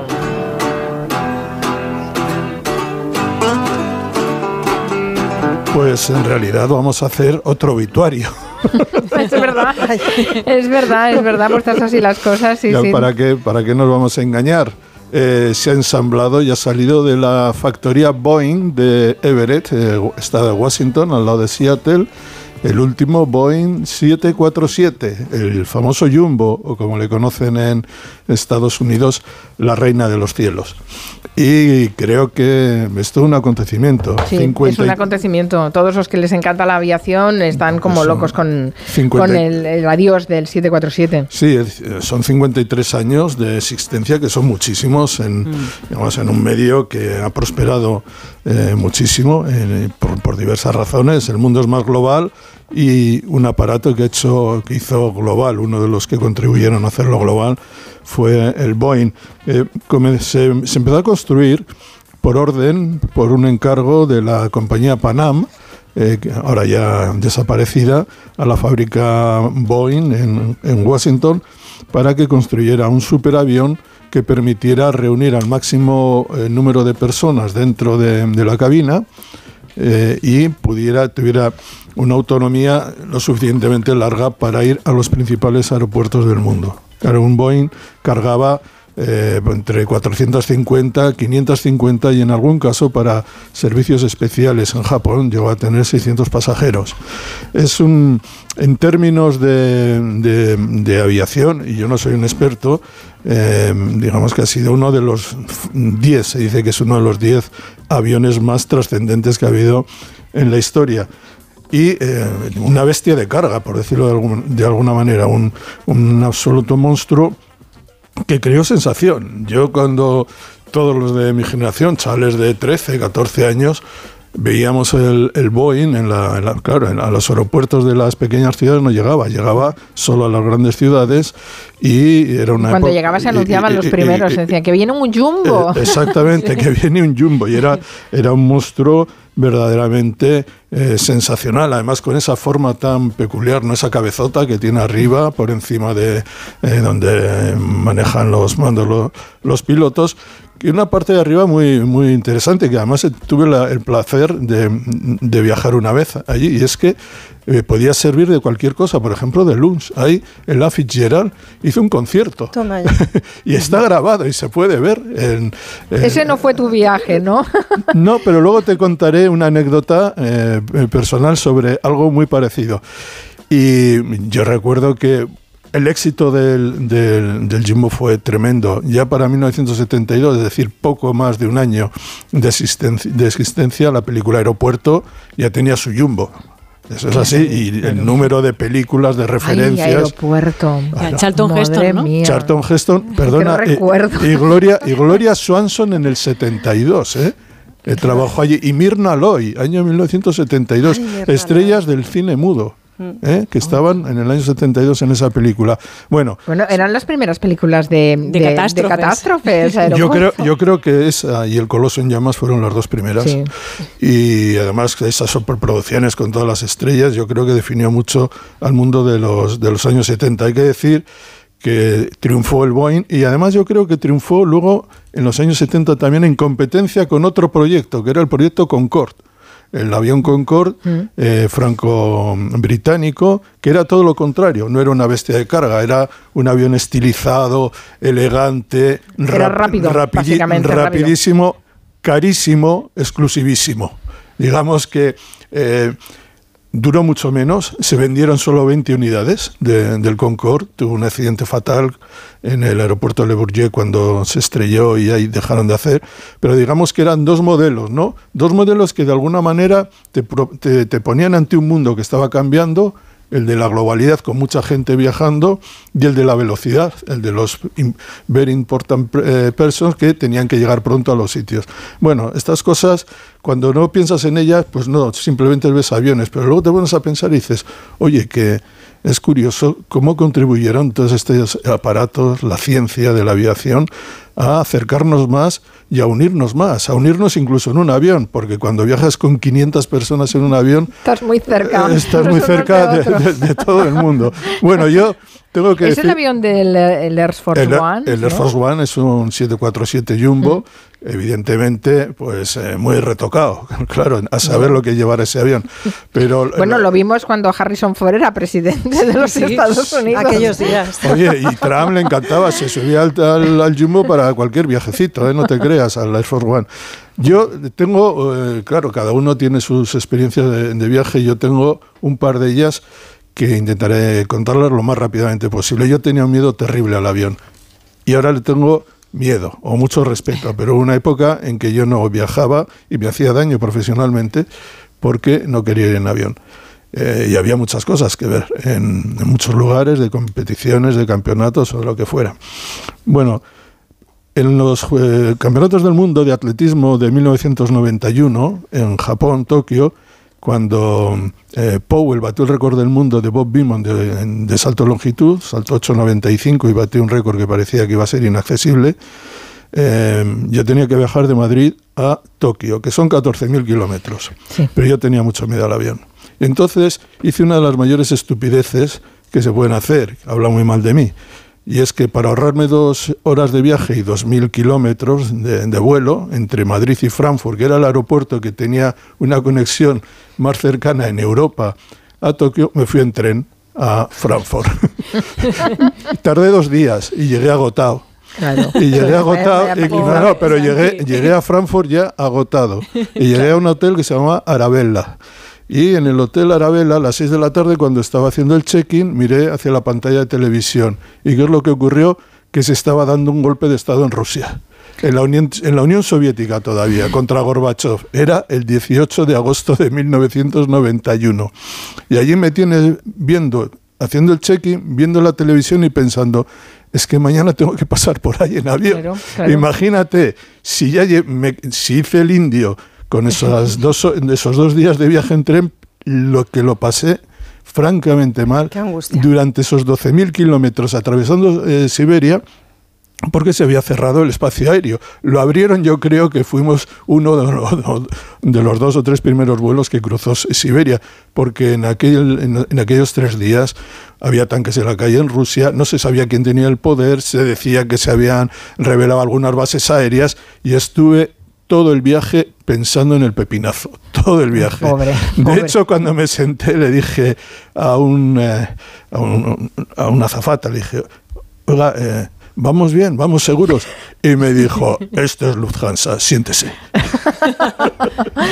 Esa es una anécdota y la otra ya es que fui en, un- en esa cabina que has dicho tú que había, no pude ir en un viaje a los Juegos Olímpicos de Pekín y en ese viaje abajo estaba eh, Usain Bolt, que no le conocía nadie. Acaba de batir el récord del mundo de 100 metros, pero un chaval desconocido para el gran público, solo había corrido tres carreras de 100 metros y en un momento le dije a una azafata, ¿saben ustedes que llevan al atleta más rápido de la historia en este avión?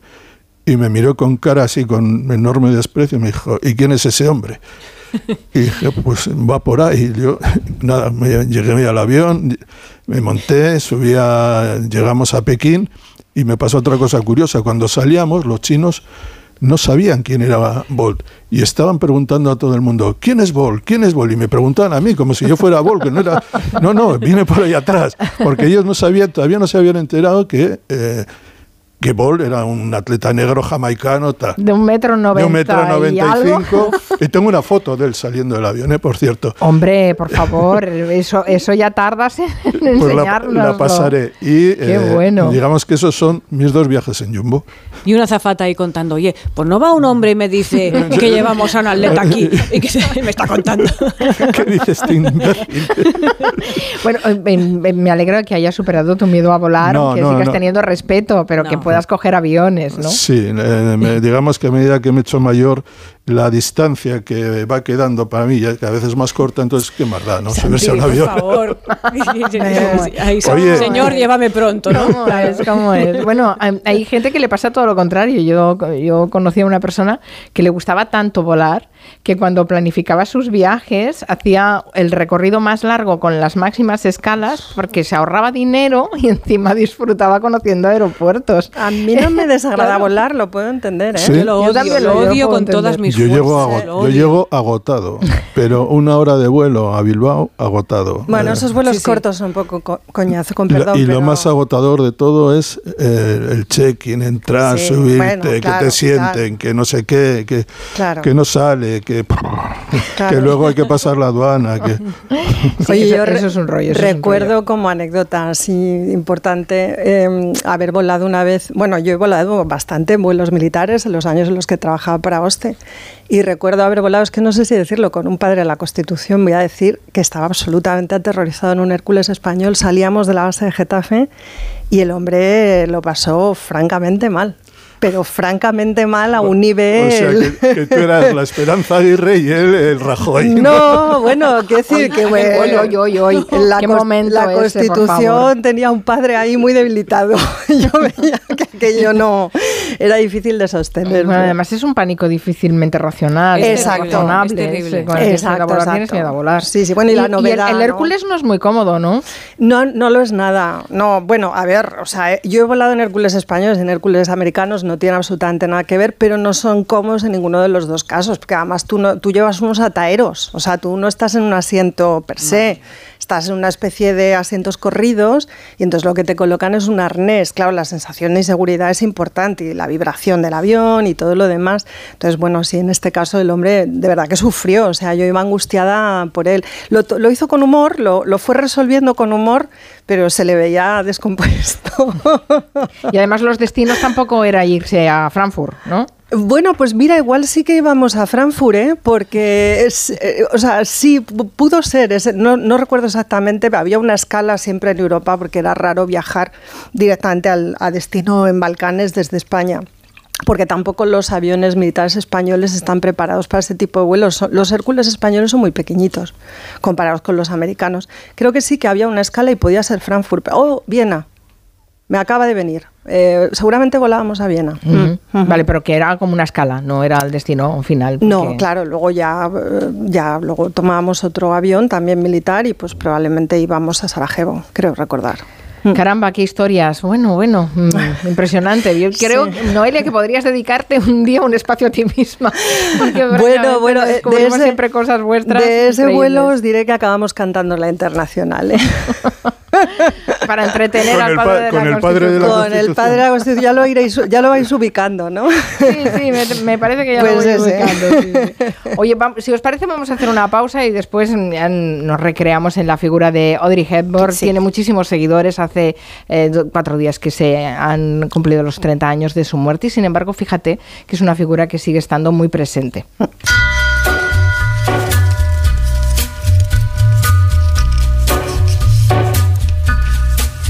Hello. De 3 a 7 en Onda Cero con Carmen Juan. On a gathering storm comes a tall, handsome man in a dusty black coat with a red right hand. Con la formación profesional, el futuro es presente. Porque aprendo en el centro y practico en la empresa. Ministerio de Educación y Formación Profesional, Gobierno de España. ¿Te gusta mi bolso nuevo? Es bonito, ¿eh? ¿Y de rebajas? Pues sabes que yo con las rebajas de Costa me voy de vacaciones, de crucero con todo incluido. ¿Ah, sí? ¿En serio? Sí, claro. Con Costa reserva tu crucero desde 699 euros, solo hasta el 5 de marzo. Infórmate en tu agencia de viajes o en costacruceros.es. Costa, live your eyes. Ganadora de tres Globos de Oro y con nueve nominaciones a los Oscar, incluyendo Mejor Película. Dime lo que te he hecho. Es que ya no me caes bien. La crítica lo tiene claro. Maravillosa, espectacular y magistral. La mejor película de Martin McDonagh. Simplemente perfecta. Almas en pena de Inisherin. Ya en cines. Las noticias recientes nos dan pocas alegrías. Aún así, debemos disfrutar de la vida. ¿Ansiomet te puede ayudar? Ansiomet con Crocus Atibus mantiene tu ánimo positivo. Ansiomet de Pharma OTC. Nuestros mayores han trabajado y han luchado por dejarnos un mundo mejor. Ahora es responsabilidad de todos cuidarles como se merecen. En Hablando en Plata queremos ayudarles y diseñar un futuro mejor para todos. Porque hoy somos hijos, pero la vejez, con suerte, es una estación a la que llegaremos todos. Hablando en Plata, una iniciativa de Antena 3 y La Sexta. En CEPSA los descuentos no paran. Ahorra hasta 12 céntimos por litro en todos tus repostajes, solo por ser cliente de Porque tú vuelves y pagues como pagues. Date de alta ya en cepsa.es. Es fácil, rápido y totalmente gratis. Nuestros descuentos no paran. Infórmate en cepsa.es y en las estaciones de servicio CEPSA. ¿Has pensado en todo lo que pueden hacer tus manos? Emocionar, trabajar, acompañar, enseñar. ¿Y si te dijera que tienen otro poder? El poder de ayudar a otras manos a acabar con la desigualdad, la pobreza y el hambre. Únete a Manos Unidas en manosunidas.org y ayúdanos a frenar la desigualdad. Está en tus manos. Onda Cero. Un día descubres que tienes humedades en techos, paredes, están por todas partes. ¿Qué puedes hacer? Llama a Murprotec.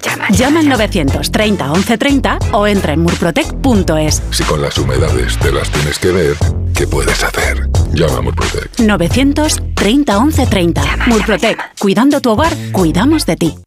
Hay quien ve muy mal 2023.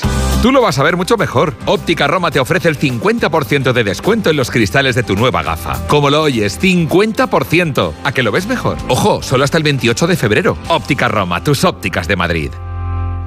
Rebajas en las tiendas Somnium. Hasta el 60%, todo en rebajas. Flex, Tempur, Bultex, Picolín. Porque si tu colchón tiene 10 años ya no es un colchón, es un viejo colchón. Los mejores colchones a los mejores precios. Ahora en rebajas. 15 tiendas Omnium en Madrid. Encuentra la tuya en la tienda somnium.es. Conquista a tus invitados con una boda por todo lo alto en el Hotel Santo Domingo y disfruta de las vistas panorámicas desde su terraza. Un enclave ideal reconocido por las parejas en bodas.net como uno de los mejores proveedores de bodas del país. Cásate en el Hotel Santo Domingo. Bodas.hotelsantodomingo.es. Si tiene joyas de firma o artículos de oro y plata, llame al 91 534 6706 o vaya a la Plaza San Juan de la Cruz 9. Si tiene joyas de firma o artículos de oro y plata, llame al 91 534 6706 o vaya a la Plaza San Juan de la Cruz 9. Le pagarán el mejor precio al momento. Y también bolsos de Vuitton, Chanel y Hermès. ¿Necesitas una reforma integral? En Pedro Lanceros te ayudamos a hacer de tu casa tu hogar. Reformamos tanto viviendas como edificios y te asesoramos personalmente durante todo el proceso para lograr los mejores resultados. 91 411 1942 o pedrolanceros.com. Pedro Lanceros, nuestra experiencia y tu fidelidad, la clave de nuestro éxito. En Onda Cero, las entrevistas y declaraciones que han marcado la semana informativa. presidente del Partido Popular, señor Núñez Fijón, cree que está en marcha un proceso de mutación constitucional encubierto en nuestro país. Yo creo que en España la gente tiene dudas sobre que Sánchez, si lo necesita, le dé el visto bueno a una consulta y legalmente se llama referéndum. ¿Cuál es mi objetivo? Impedirlo. ¿Cómo? Ganando las elecciones. Y aquí tenemos a la primera autoridad de esta ciudad, de Barcelona, que es la alcaldesa Ada Colau. Señora Colau, buenas tardes. Buenas tardes. La vida en la ciudad depende de que se regulen los alquileres y que se pongan límites a la avaricia. Antonio Garamendi, presidente de la COE. Lo que sí es un gesto, entiendo, es que no hayan acudido hoy a la reunión del Ministerio de Trabajo para debatir y, y acordar la subida del salario mínimo interprofesional, ¿no? Lo que se quería era una foto y nosotros estamos para otra cosa. Te mereces esta radio. Onda Cero.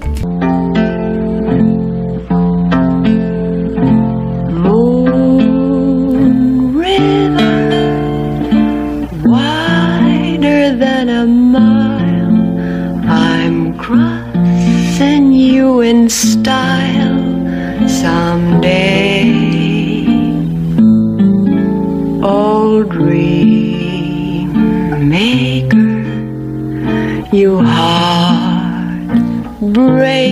Nos quiere hablar Noelia Danes de Audrey Hepburn. Estos días se cumplen 30 años de su muerte y es curioso además porque la semana anterior estuvimos hablando de Colette y hay- eh, resulta que hay relación entre la escritora francesa y Audrey Hepburn que, que no- yo no, no la conocía, no tenía ni idea. Sí, bueno, tú hablas de los seis grados de Kevin Bacon, ¿no? Sí, los seis grados de distancia. Los seis- grados Bacon, sí.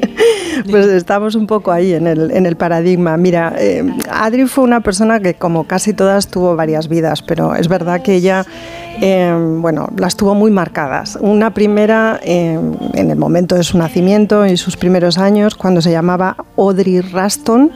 Después tuvo que llamarse durante un tiempo Ella van Hemstra, que es como se apellidaba su madre, que era holandesa.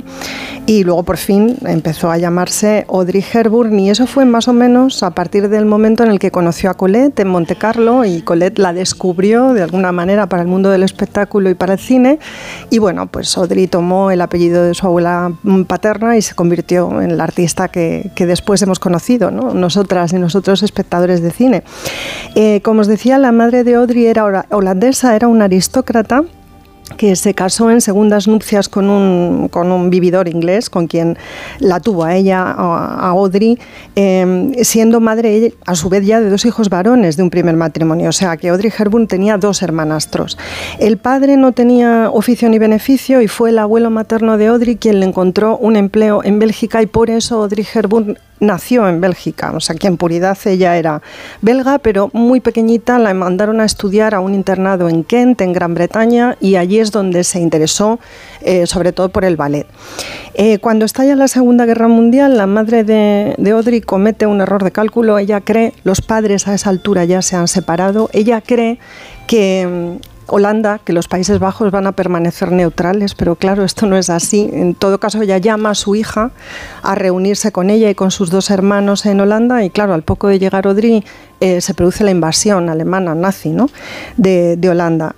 Eh, madre e hija pasan muchísimas penurias durante la invasión, eh, pasan mucho miedo y mucha hambre. Miedo porque Audrey Hepburn es de padre británico y claro, les parece que la pueden capturar y deportar ¿no? en cualquier momento. Pasan muchísima, muchísima hambre, como digo, especialmente cuando después de la batalla del bombardeo de Arnhem, que es la ciudad en la que vivían, se trasladan a una casa de campo donde las alcanza el crudo, crudo invierno. Incluso se tienen que refugiar durante bastante tiempo en un sótano. O sea, aquí hay un poquito de Ana Frank. Em, bueno, ellas sobreviven a base de bulbos de ortigas y de tulipanes. Y claro, Audrey Hepburn, que en ese momento está en pleno proceso de desarrollo, pues em, está desnutrida y falta de los nutrientes necesarios, pues no termina ¿no? de desarrollarse de forma plena. Eso le pasó a mi abuela Nieves también durante la posguerra, ¿no? les pasa a las niñas y a los niños que se ven en este tipo de situaciones. Em, ella está anémica totalmente, está anémica y tiene un poquito de raquitismo y cuando en mayo del 45 los ingleses liberan Holanda, pues eh, rescatan a una criatura de un metro setenta eh, que tiene unas... están los huesos, básicamente. Es, un esqueletito. Sí, sí. Cuentan que le, le, dieron una tableta de chocolate que se comió de la sentada y le cogió tal indigestión que supongo que desterró el chocolate de, de su, de su comida. Se bueno, adicta al tabaco. Al tabaco, sí, empezó a fumar a partir de entonces y como fumadora continuó el resto de su vida. Tuvo también un, tuvo también un trastorno alimentario, ¿eh? o sea, probablemente tuvo una anemia nerviosa durante toda su vida. Su hijo Son ha contado en alguna ocasión que en alguna época, em, bueno, su madre comía galletas de perro, ¿no? Para quitarse el hambre y cosas así. Sí, bueno, era una mujer que tenía una muy mala relación con la comida. Eh, ella, después de, después de la liberación de Holanda, se va a estudiar ballet otra vez al Reino Unido. La mandan allí a estudiar en la escuela de Marie Gambert, que es una de las mentoras de Nijinsky, es decir, está en una escuela puntera de ballet en Europa. Tiene buenas actitudes para la danza, pero lo cierto es que ha perdido eh, la técnica ¿no? durante los años de la guerra. Y bueno, tiene buenas actitudes, pero no es una gran, gran bailarina. Eh, ella ve que tiene salida, que, que puede encontrar una salida profesional pues en el mundo de la actuación. Y dentro del mundo de la actuación, en el mundo de los musicales, entonces comienza a presentarse audiciones y consigue finalmente un contrato con un estudio británico para hacer tres películas. Rueda las dos primeras y la tercera es la que se debe rodar en Monte Carlo. Y allí es donde se encuentra con nuestra amiga Colette que en ese momento, justo ya en su sillica de ruedas, si recordáis, con el último marido, mm. anda buscando quien protagonice Gigi. Eh, recordad que lo hablamos la semana pasada, ella había escrito esa novela en el año 44, Minelli la llevó al cine finalmente en el 58, pero ella antes de eso quería llevarla a Broadway, quería convertirla en una obra de teatro musical. Y como digo, andaba buscando una protagonista para Gigi.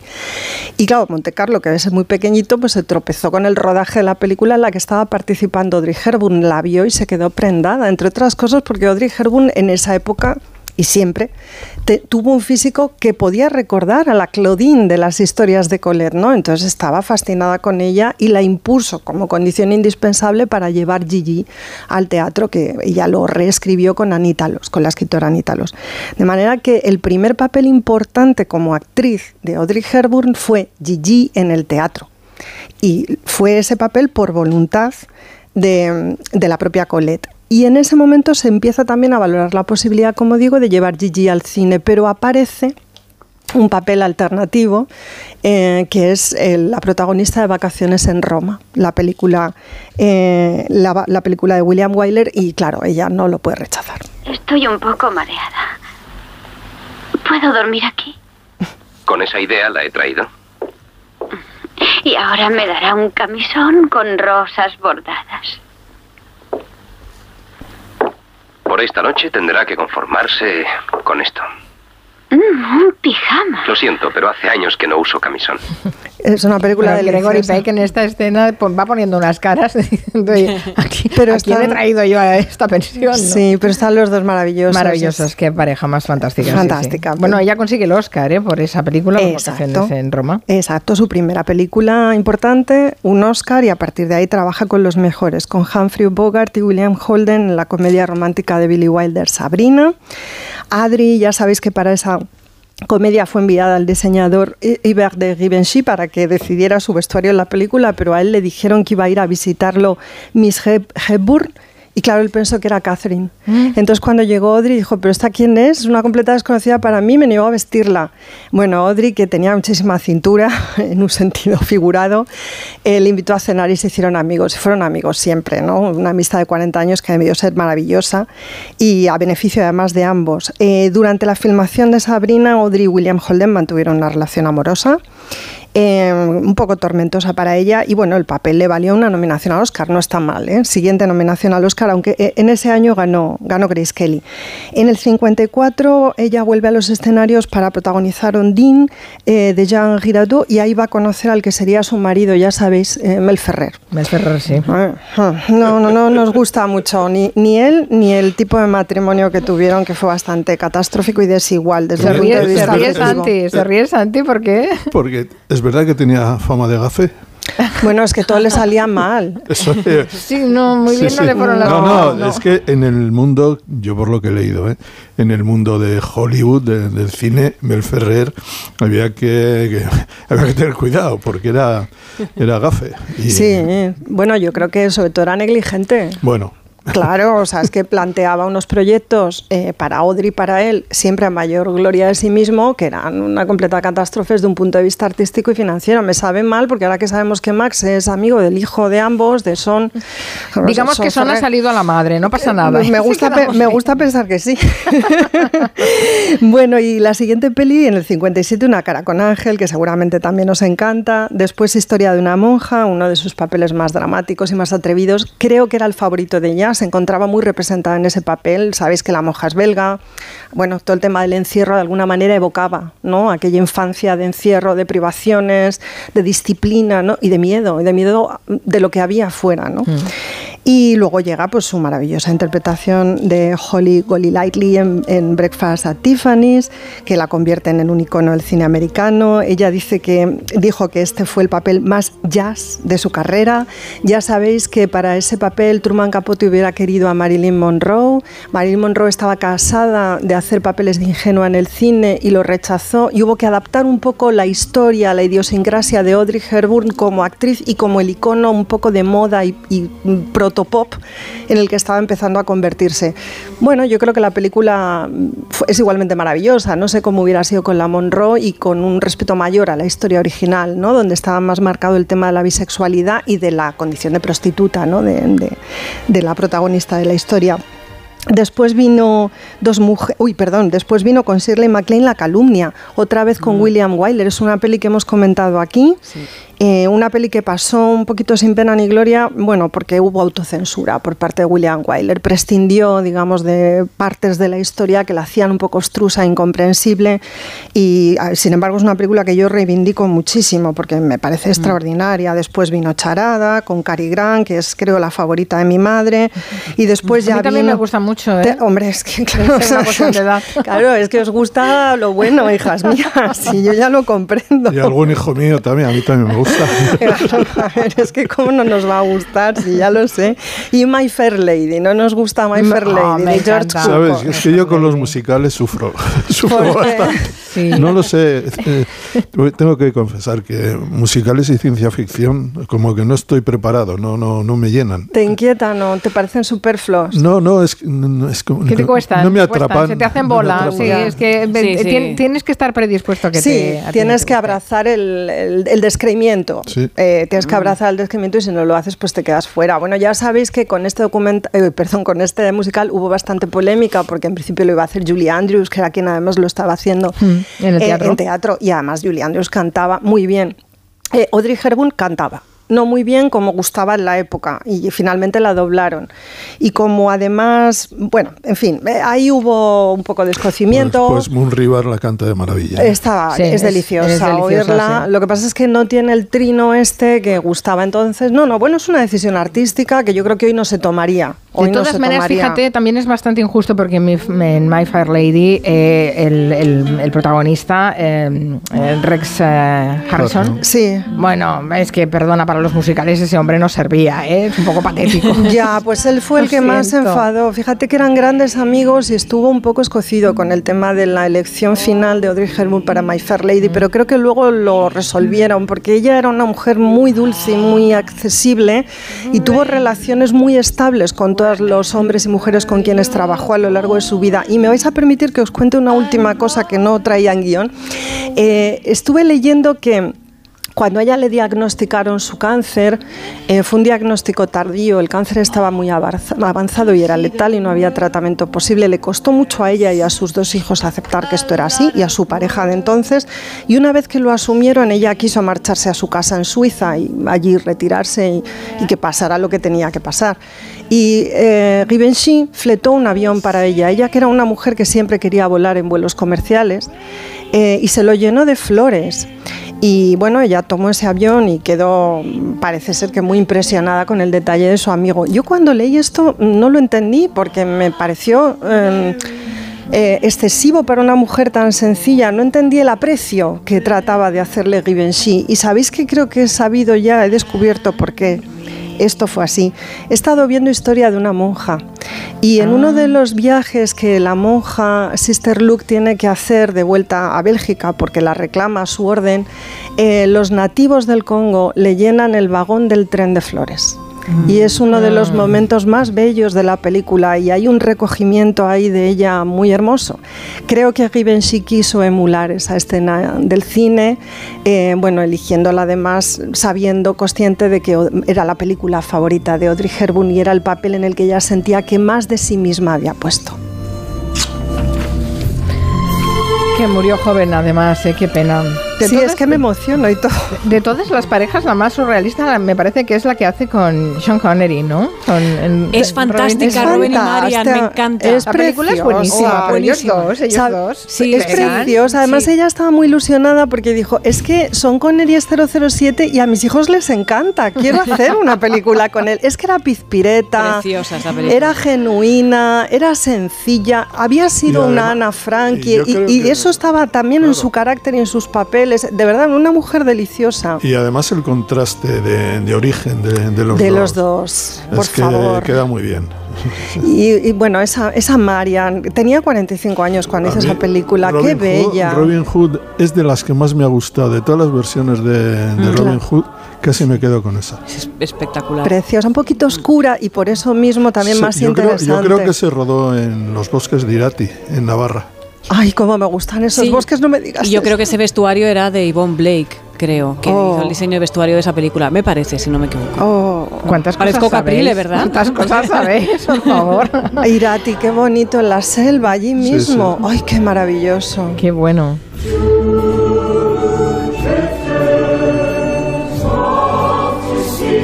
El último papel lo interpretó casi de casualidad en, en Always, que era de, era de Ángel, iba de Ángel, ¿no? Sí, de lo que ella era. Steven Spielberg le pidió que hiciera de sí misma. Así es que, de verdad, hay algo angelical en este ser humano. Yo creo que esa experiencia de infancia es tan decisiva, es tan brutal, es tan extrema.